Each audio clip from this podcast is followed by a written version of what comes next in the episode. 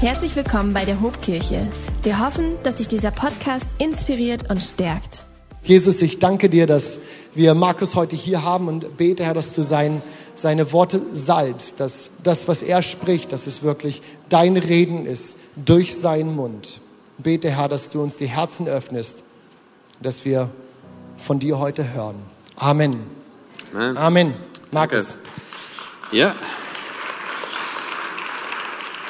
Danke, Michi. Ich bin froh, dass du es kurz und knapp gemacht hast, weil ich habe vergessen, zwischen den Gottesdiensten auf die Toilette zu gehen. Das war eine denkbar ungünstige Sitzposition. Ähm, Wenn es ein bisschen schneller geht als im ersten, wisst ihr warum. Ähm, ich wurde eingeladen, meine Gedanken zu Psalm 19 mit euch zu teilen und die in eure Predigtreihe mit reinzubringen. Ähm, Selah, Pause, ähm, Ruhe, Staunen. Das einzige Problem ist, in Psalm 19 gibt es dieses Wort nicht. Ähm, Aber das Konzept von Staunen, von Anbetung, von Wundern, von Ruhe, von Stille ist quasi der komplette Psalm 19. Man könnte sagen, er ist ein einziges Selah und deswegen passt das dann doch irgendwie. Also ich bin quasi heute die Pause zwischen der Pause. Ihr könnt richtig entspannen und durchatmen. Ähm, Psalm 19 drückt das Staunen über den großen und einzigartigen Gott aus, dem viele von uns hier nachfolgen. Und er lädt uns ein, durchzuatmen und mal innezuhalten.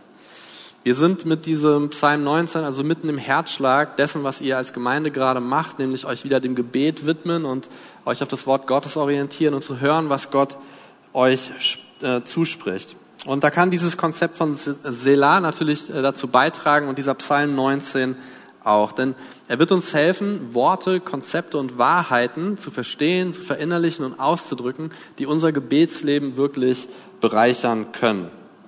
Letztlich ist diese Predigt, dieser Gottesdienst heute auch eine Einladung, einfach, dass wenn wir diesen Raum verlassen, im Gebet mit Gott zu bleiben, im Gespräch mit Gott zu bleiben, in seiner Gegenwart weiterzuleben.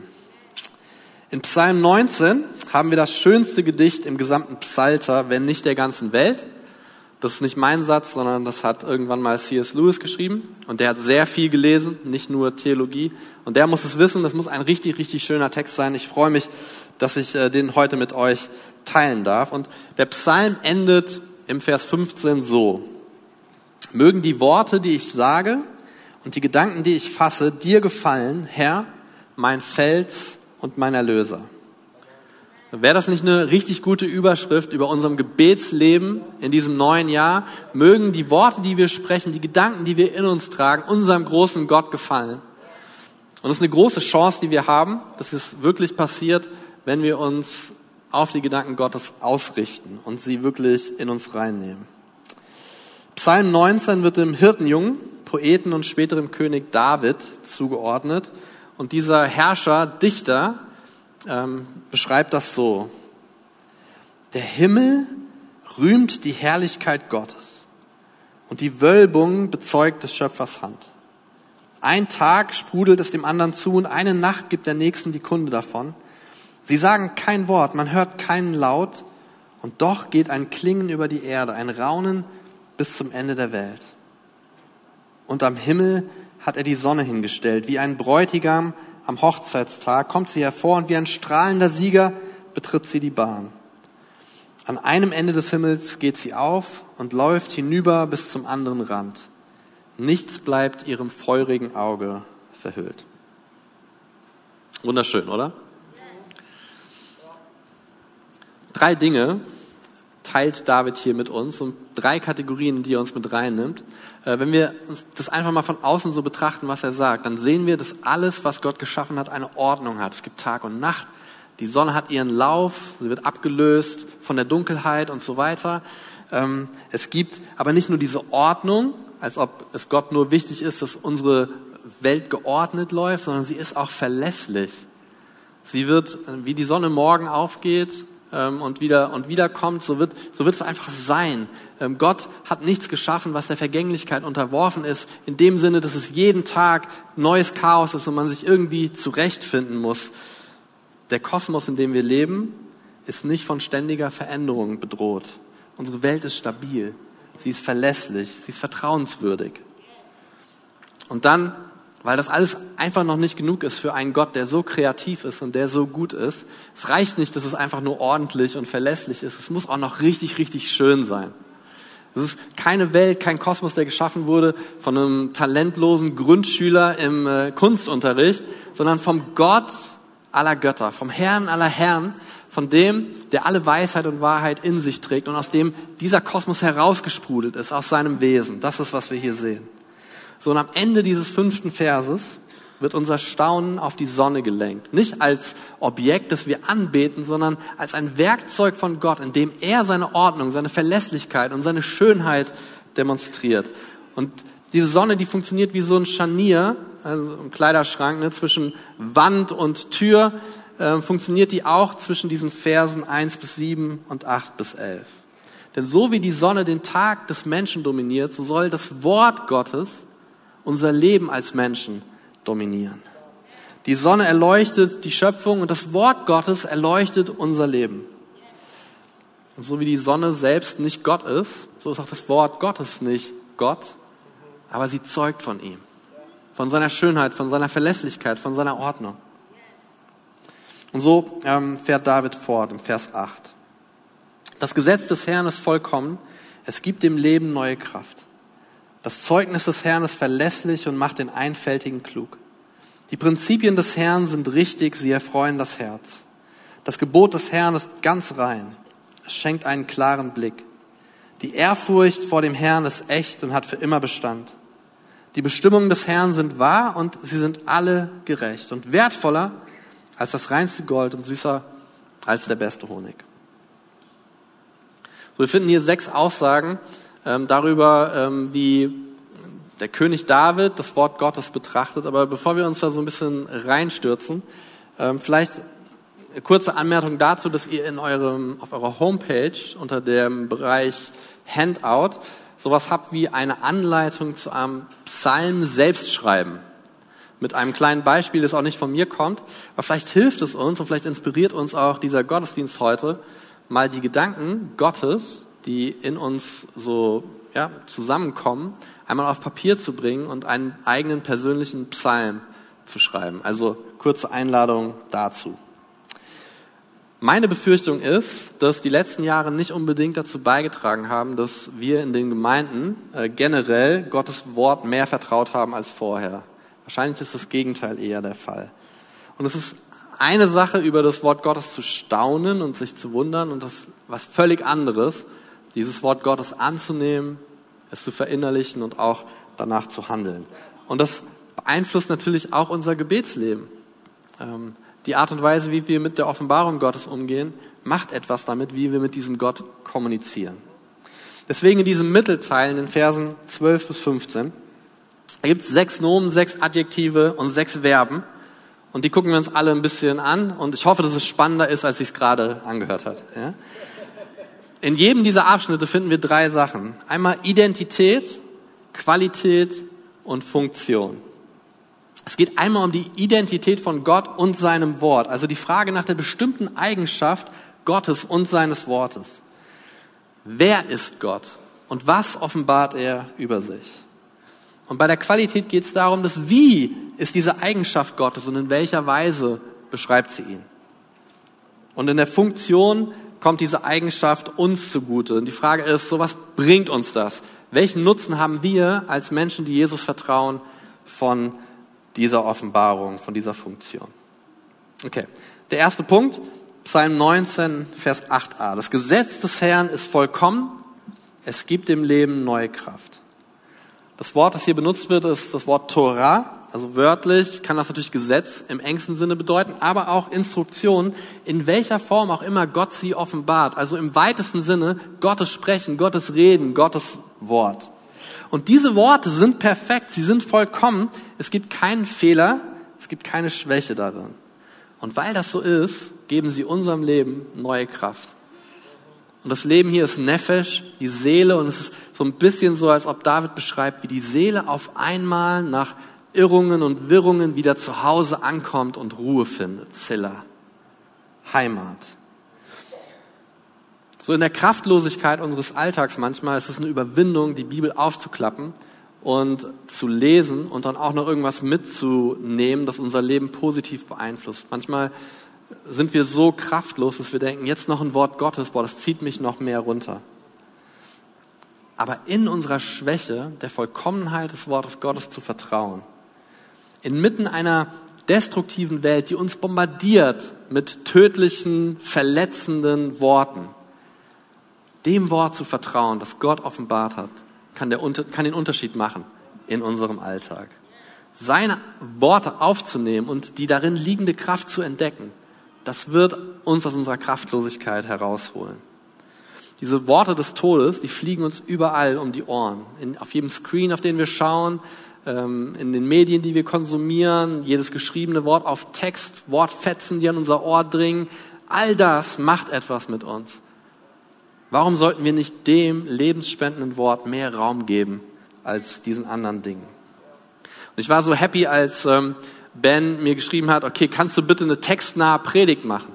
Das ist gut für euch, weil ich bin weder gut in Illustrationen, äh, Beispielen, ich erzähle nicht sonderlich viel von meinen Kindern, ich bin auch kein cooler Pastor, der irgendwie anders glänzen könnte, aber ich liebe Gottes Wort. Und eine textnahe Predigt, das ist das Einzige, was ich euch bringen kann, ist auch das Einzige, was euch gut tut.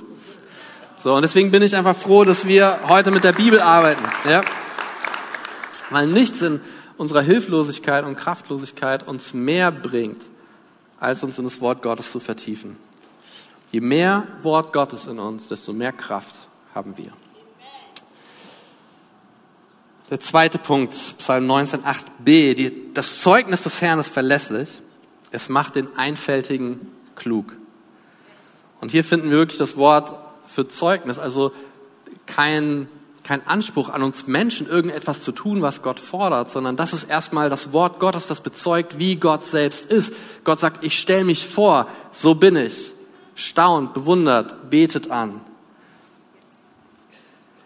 Sein Zeugnis ist verlässlich. Es ist als Prinzip wahr, es ist nachweisbar und wenn wir es anwenden auf unser Leben, wird es sich in unserem Leben und in unserem Alltag bestätigen. Es ist so berechenbar im besten Sinne, wie der Lauf der Sonne jeden Tag. Du kannst damit rechnen, du kannst darauf vertrauen. Äh, das ist, vielleicht verändert sich dein Bild von Gott, je reifer dein Glaube wird, je komplexer deine Lebenssituation wird. Natürlich macht es auch was mit unserem Glauben, aber etwas, das sich nicht verändern wird, ist die Offenbarung unseres Gottes. Und sein Wort bleibt stabil. Und es macht den Einfältigen oder den Dummen klug oder weise. Und das ist eine gute Nachricht für jeden Einzelnen von uns hier. Jeder Einzelne von uns kann das hören. Jeder Einzelne von uns ist entweder leichtgläubig und naiv oder zynisch und pessimistisch, weil wir in einer gefallenen Welt leben. Und wir brauchen Orientierung, die darüber hinausgeht. Gott kann aus Menschen wie du und mir weise Menschen machen. Und wir brauchen diese Weisheit, weil nicht an jeder Wegkreuzung, an der wir stehen, wir die Bibel aufklappen können und sagen rechts, links, geradeaus oder wieder zurück, sondern wir brauchen Weisheit für dieses Leben mit Gott. Und wenn ich Weisheit definieren müsste, dann würde ich sagen, es ist eine Kombination von dem Wirken von Gottes Wort in meinem Leben und dem Sprechen und dem Wirken des Heiligen Geistes in meinem Leben. Und das, was dann rauskommt, wenn Wort und Geist zusammenkommt, das ist Weisheit. Und das ist eine Freude, ähm, diese, diese Weisheit in und mit Gott zu leben, in diese Fülle einzutauchen. Denn nur wenn wir in dieser Fülle in Gottes Wort leben, hat der Heilige Geist überhaupt einen Ansatzpunkt, uns weise zu machen. So, er braucht etwas, das da in uns ist, mit dem er arbeiten kann. Uns Pastoren wird oft die Frage gestellt, so, was ist eigentlich Gottes Plan für mein Leben? Was ist eigentlich Gottes Plan für mein Leben? Sitzt jemand im Büro und sagt, was ist eigentlich Gottes Plan für mein Leben? So, ich habe Michi gefragt, was er dann in solchen Situationen sagt. Michi hat noch nichts gesagt. Ähm, aber man könnte sagen, oder ich könnte doch sagen, dem Zeugnis des Herrn zu vertrauen und meine Dummheit hinter mir zu lassen. Das ist der Plan des Gottes für dein Leben oder für mein Leben. Denken wir so? so erziehen wir so unsere Kinder? So, ich schaue auf, auf mein Leben und ich, ich merke, boah, ganz viel Zeit damit Zimmer aufräumen, Gabel links, Messer rechts und so weiter. Aber wie viel Raum gebe ich meinen Kindern, dass das Wort Gottes und der Geist Gottes zusammenkommen können, damit ich sie weise mache für das Leben. So wir wir schaffen es aus unseren Kindern ähm, gut erzogene, gut gebildete, vier Sprachen sprechende Wesen zu machen. Schaffen wir es auch, sie weise zu machen? Verbringen wir das Wort Gottes und die Kraft Gottes zusammen? Denn wenn der Geist in uns Menschen auf keinen verinnerlichten, durch die Bibel offenbarten, göttlichen Wahrheit stößt, wird der Glaube oberflächlich und halbherzig bleiben. Und so, so, so Generationen von Menschen können wir uns nicht leisten.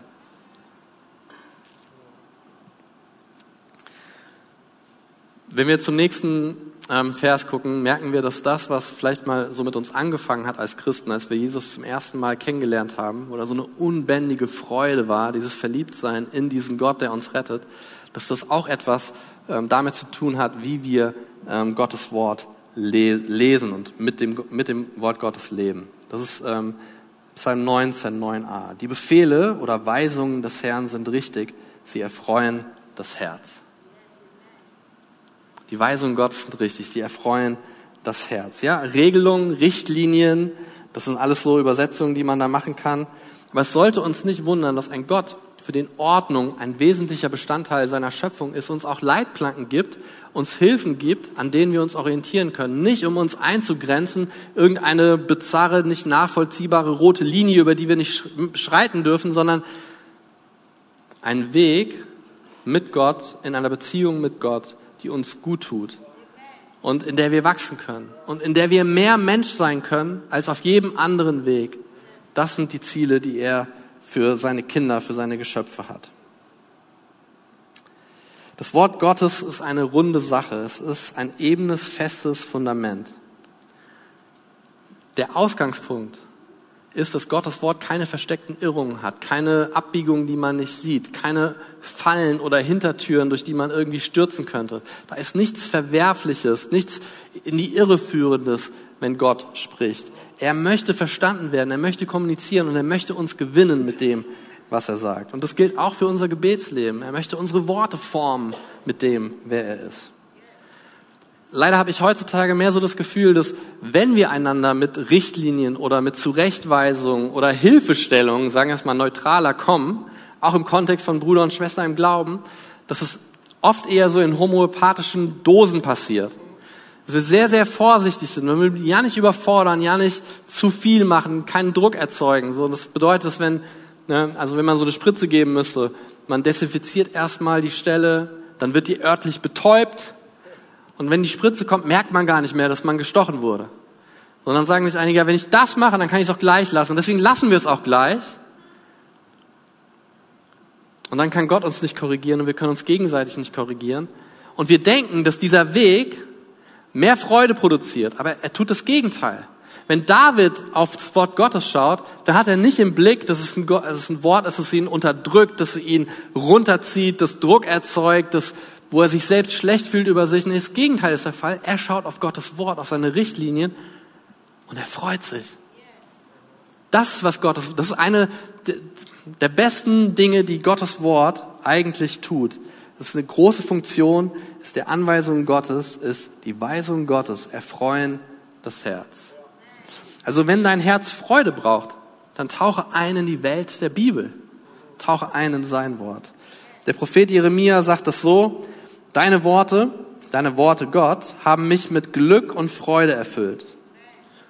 Also nicht nur, danke Gott, dass deine Worte verlässlich sind, dass ich äh, mich darauf zurückberufen kann und dass ich denen vertrauen kann, sondern danke Gott, dass du Freude in mir produzierst. So als Christen sind wir in unserem Gebetsleben auf der Suche nach Freude. Wir sind Freudejäger Gottes und wir laufen der Freude hinterher.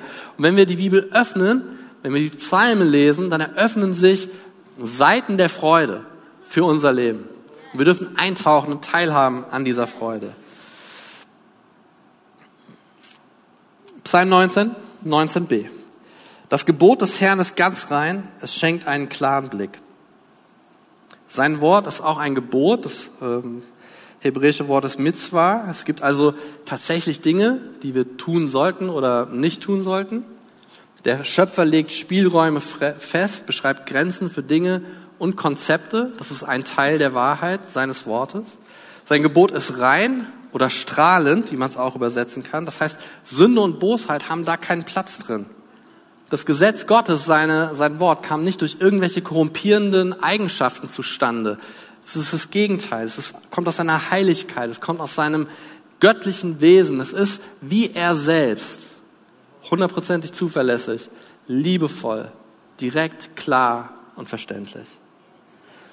Dennoch haben viele Menschen in Bezug auf Gott und sein Wort so diesen Gedanken, den wir nachvollziehen können, nämlich dass diese Autorität und diese Macht Gottes auch irgendetwas sehr Negatives haben muss, was klar ist, weil wenn wir uns auf die, wenn wir auf die Welt schauen und auch wie, wie christliche Kirchen manchmal funktionieren und was da so alles passiert, da könnte man sagen, ist diese Art von Macht und Autorität, so, das, das funktioniert nie. Aber Gott ist so völlig anders als wir Menschen.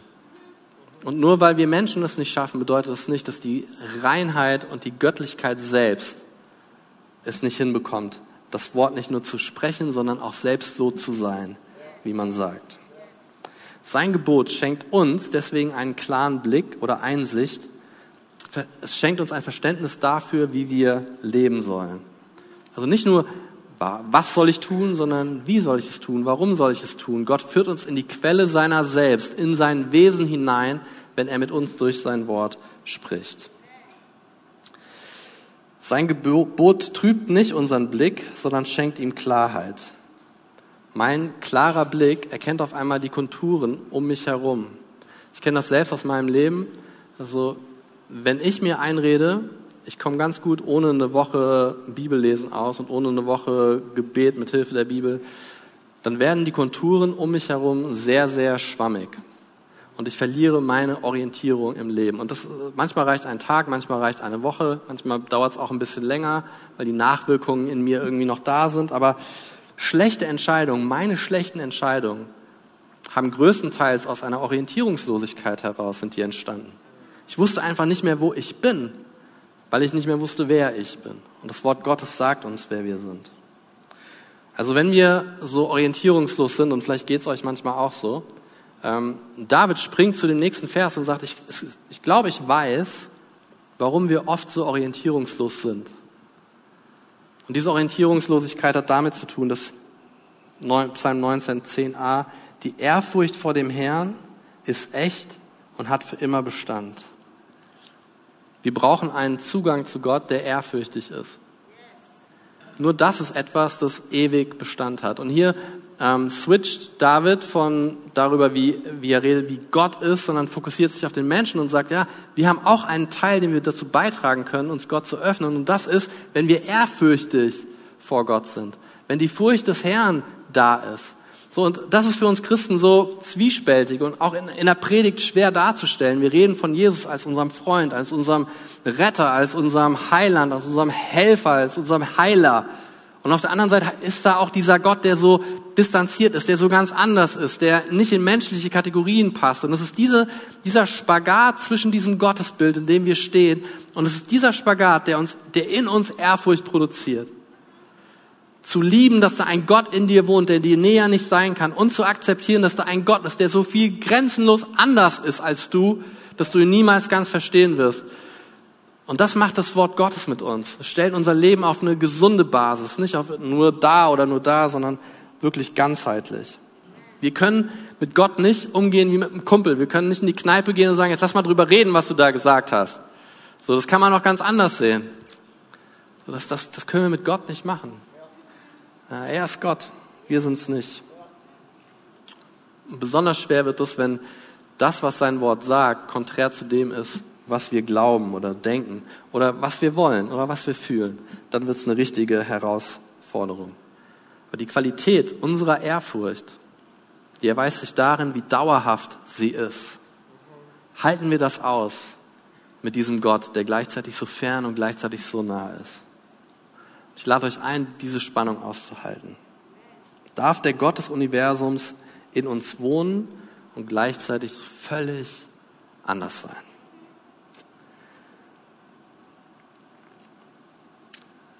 Der Schreiber in Hebräer 4, Vers 12 sagt in Bezug auf diese Ehrfurcht vor Gottes Wort Folgendes. Gottes Wort ist lebendig und voller Kraft.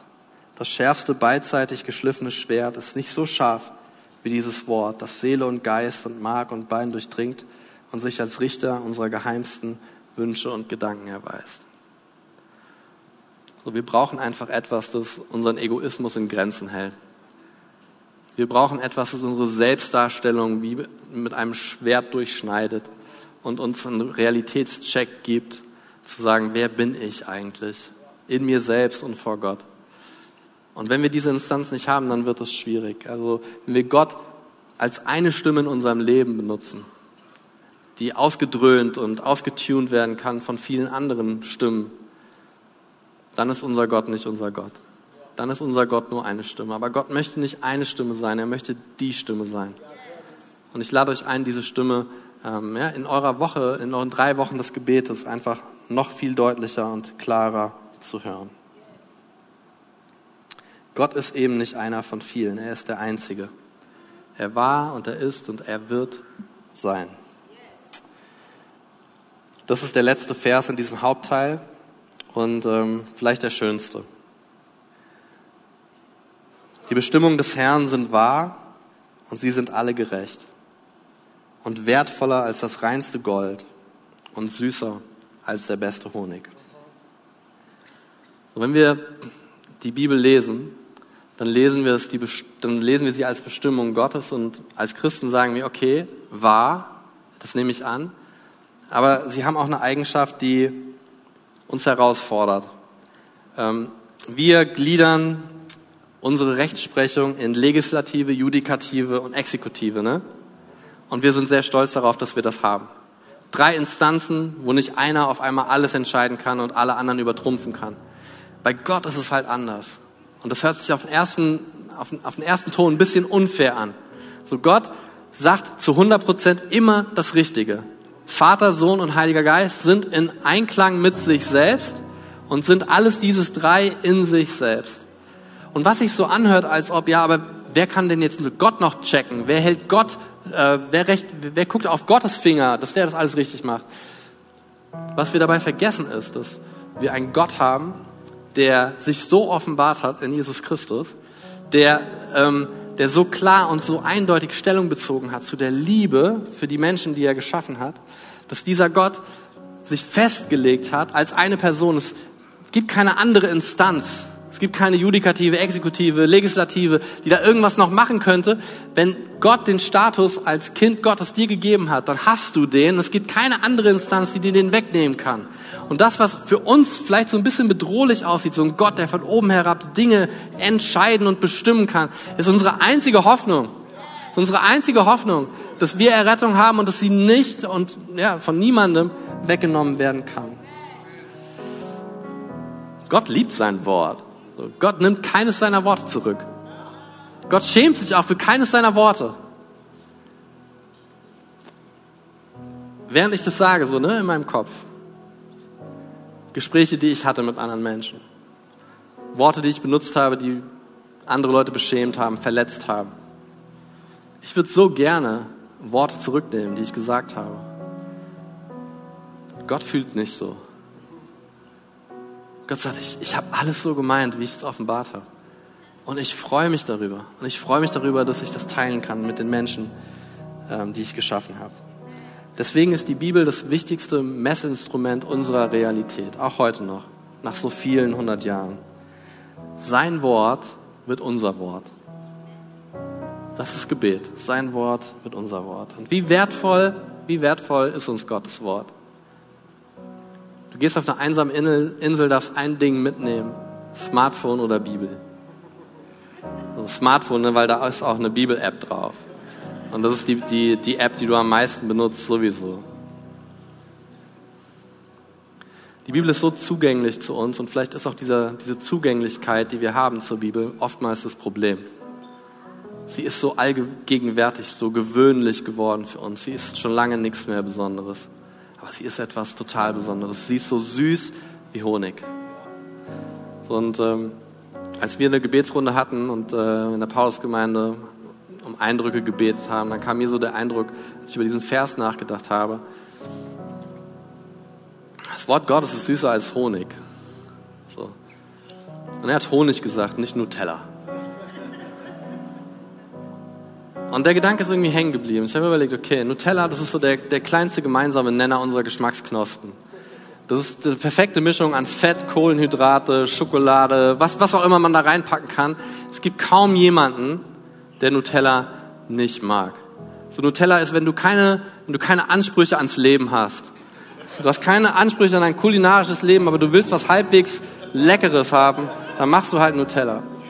Ist aber nicht die Süße, von Honig. Ist nicht die Süße, von der David spricht, weil die Süße von Honig, die ist nicht nur süß. Wir haben kein Problem damit, die Süße von Honig zu akzeptieren, aber Honig kommt auch würzig, kräftig daher. So, und du kannst es in deinen Salat machen, in deine Vorspeise, in dein Hauptgericht, in deine Nachspeise. Es wird alles nur besser machen. Aber wenn du einen Löffel mit Honig nimmst, boah, dann, dann, dann explodiert dein Kopf. Honig gibt es in 1000 Varianten. Jeder ist einzigartig. Und wenn ich Honig in meinem Mund habe und diesen, und diesen Geschmack einfach in meinem Gaumen so ein bisschen rotieren lasse, ich stelle mir vor, dass es so ist wie mit Gottes Wort. Es ist süß, es ist herausfordernd, es ist würzig, es ist anspruchsvoll, es ist komplex, aber es ist wahr. Also Nutella-Gemeinde oder Honiggemeinde? Hope. David endet seinen Psalm so und so ende ich auch meine Predigt mit den letzten drei Versen. Auch dein Diener ist durch sie gewarnt, also diese Worte und Weisungen, und jeder, der sie befolgt, wird reich belohnt. Wer kann schon merken, wie oft er versagt? Vergib, auch, vergib mir auch die verborgene Schuld und halte mich vor dem Hochmut zurück dass er nie über mich herrscht. Dann stehe ich ohne Tadel da und werde vor großem Unrecht bewahrt. Mögen die Worte, die ich sage und die Gedanken, die ich fasse, dir gefallen, Herr, mein Fels und mein Erlöser. So David staunt über die Schöpfung, Schöpfung, er staunt über das Wort Gottes und dann schaut er auf sich selbst. Und auf einmal ist er nicht mehr der große König, nicht mehr der große Macker, sondern er ist der Diener Gottes. Und der Diener Gottes braucht Hilfe. Der Diener Gottes braucht Unterstützung. Der Diener Gottes braucht Kritik. Irgendjemand, der seinen Hochmut in Grenzen hält. Und dieses Wort Gottes ist nicht nur für die Könige dieser Welt geschrieben, es ist für jeden einzelnen von uns in seinem eigenen ganz persönlichen Königreich geschrieben. Wir brauchen eine Instanz, die uns führt und leitet. Und das Wort Gottes will das für uns sein. Deswegen endet David hier nicht irgendwie in philosophischen Höhen und beschreibt jetzt noch irgendwie ganz, ganz nett, wie das so sein könnte, sondern er bezieht es auf sich und sagt, okay, was hat es in meinem Leben verändert? Es hat alles verändert. So, wir preisen David nicht als König, weil er große Schlachten ähm, geschlagen hat, sondern weil er ein Mann nach dem Herzen Gottes war. Weil die Worte Gottes in seinem Leben gelebt haben. Also wie stehst du heute zu diesem Gott, zu diesem Wort Gottes, zu dieser Offenbarung? Möchtest du einen Schritt machen hin zu Gott, zu diesem Gott, der dich liebt? Wir haben viel über Worte geredet heute, aber das letztlich entscheidende Wort Gottes war Jesus Christus, sein Sohn, der als Logos, der als Wort, der als fleischgewordenes Wort in die Welt gekommen ist und all das verkörpert hat, wovon wir gerade in der Theorie gehört haben. Wahrheit, Liebe, Anspruch, Ehre, Herrlichkeit, Dienst. All das ist in Jesus verkörpert. Und meine Frage ist, möchtest du diesen Jesus? Möchtest du ihn mehr als alle anderen Stimmen in deinem Leben? Und möchtest du ihn vor allem mehr als alle anderen Personen in deinem Leben? Denn wir beten Gott an, beten nicht sein Wort an, beten Jesus an. Und ich lade euch ein, mit mir aufzustehen. Und wer mag, kann einfach dieses Gebet mit mir mitbeten.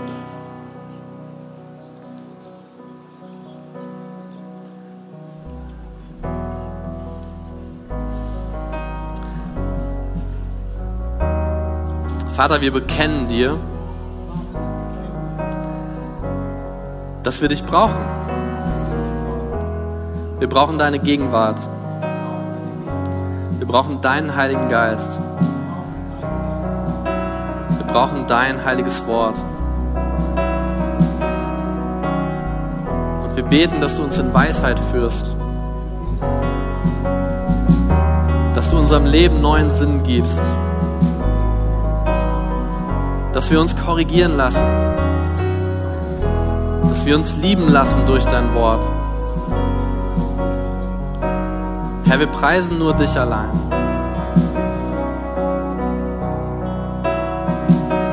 All die, die jetzt einen Anfang mit ähm, Jesus machen wollen und diesen Schritt noch nie gegangen sind, ähm, können folgende Worte sagen. Jesus, ich vertraue dir mein Leben an. Ich vertraue, vertraue deiner Stimme mehr als allen anderen. Ich nehme deine rettende Liebe und dein dienendes Herz und ersetze das mit all dem, was in mir ist. Ich lade dich ein als Herr und Freund, als Schöpfer und als Helfer. Jesus, ich preise dich. Ich preise deinen Namen. Wenn dich dieser Podcast gesegnet hat, würden wir gern deine Geschichte hören. Schreib uns doch unter hallo@ho.de oder noch besser, schau einfach mal persönlich bei uns vorbei. Wir freuen uns auf dich.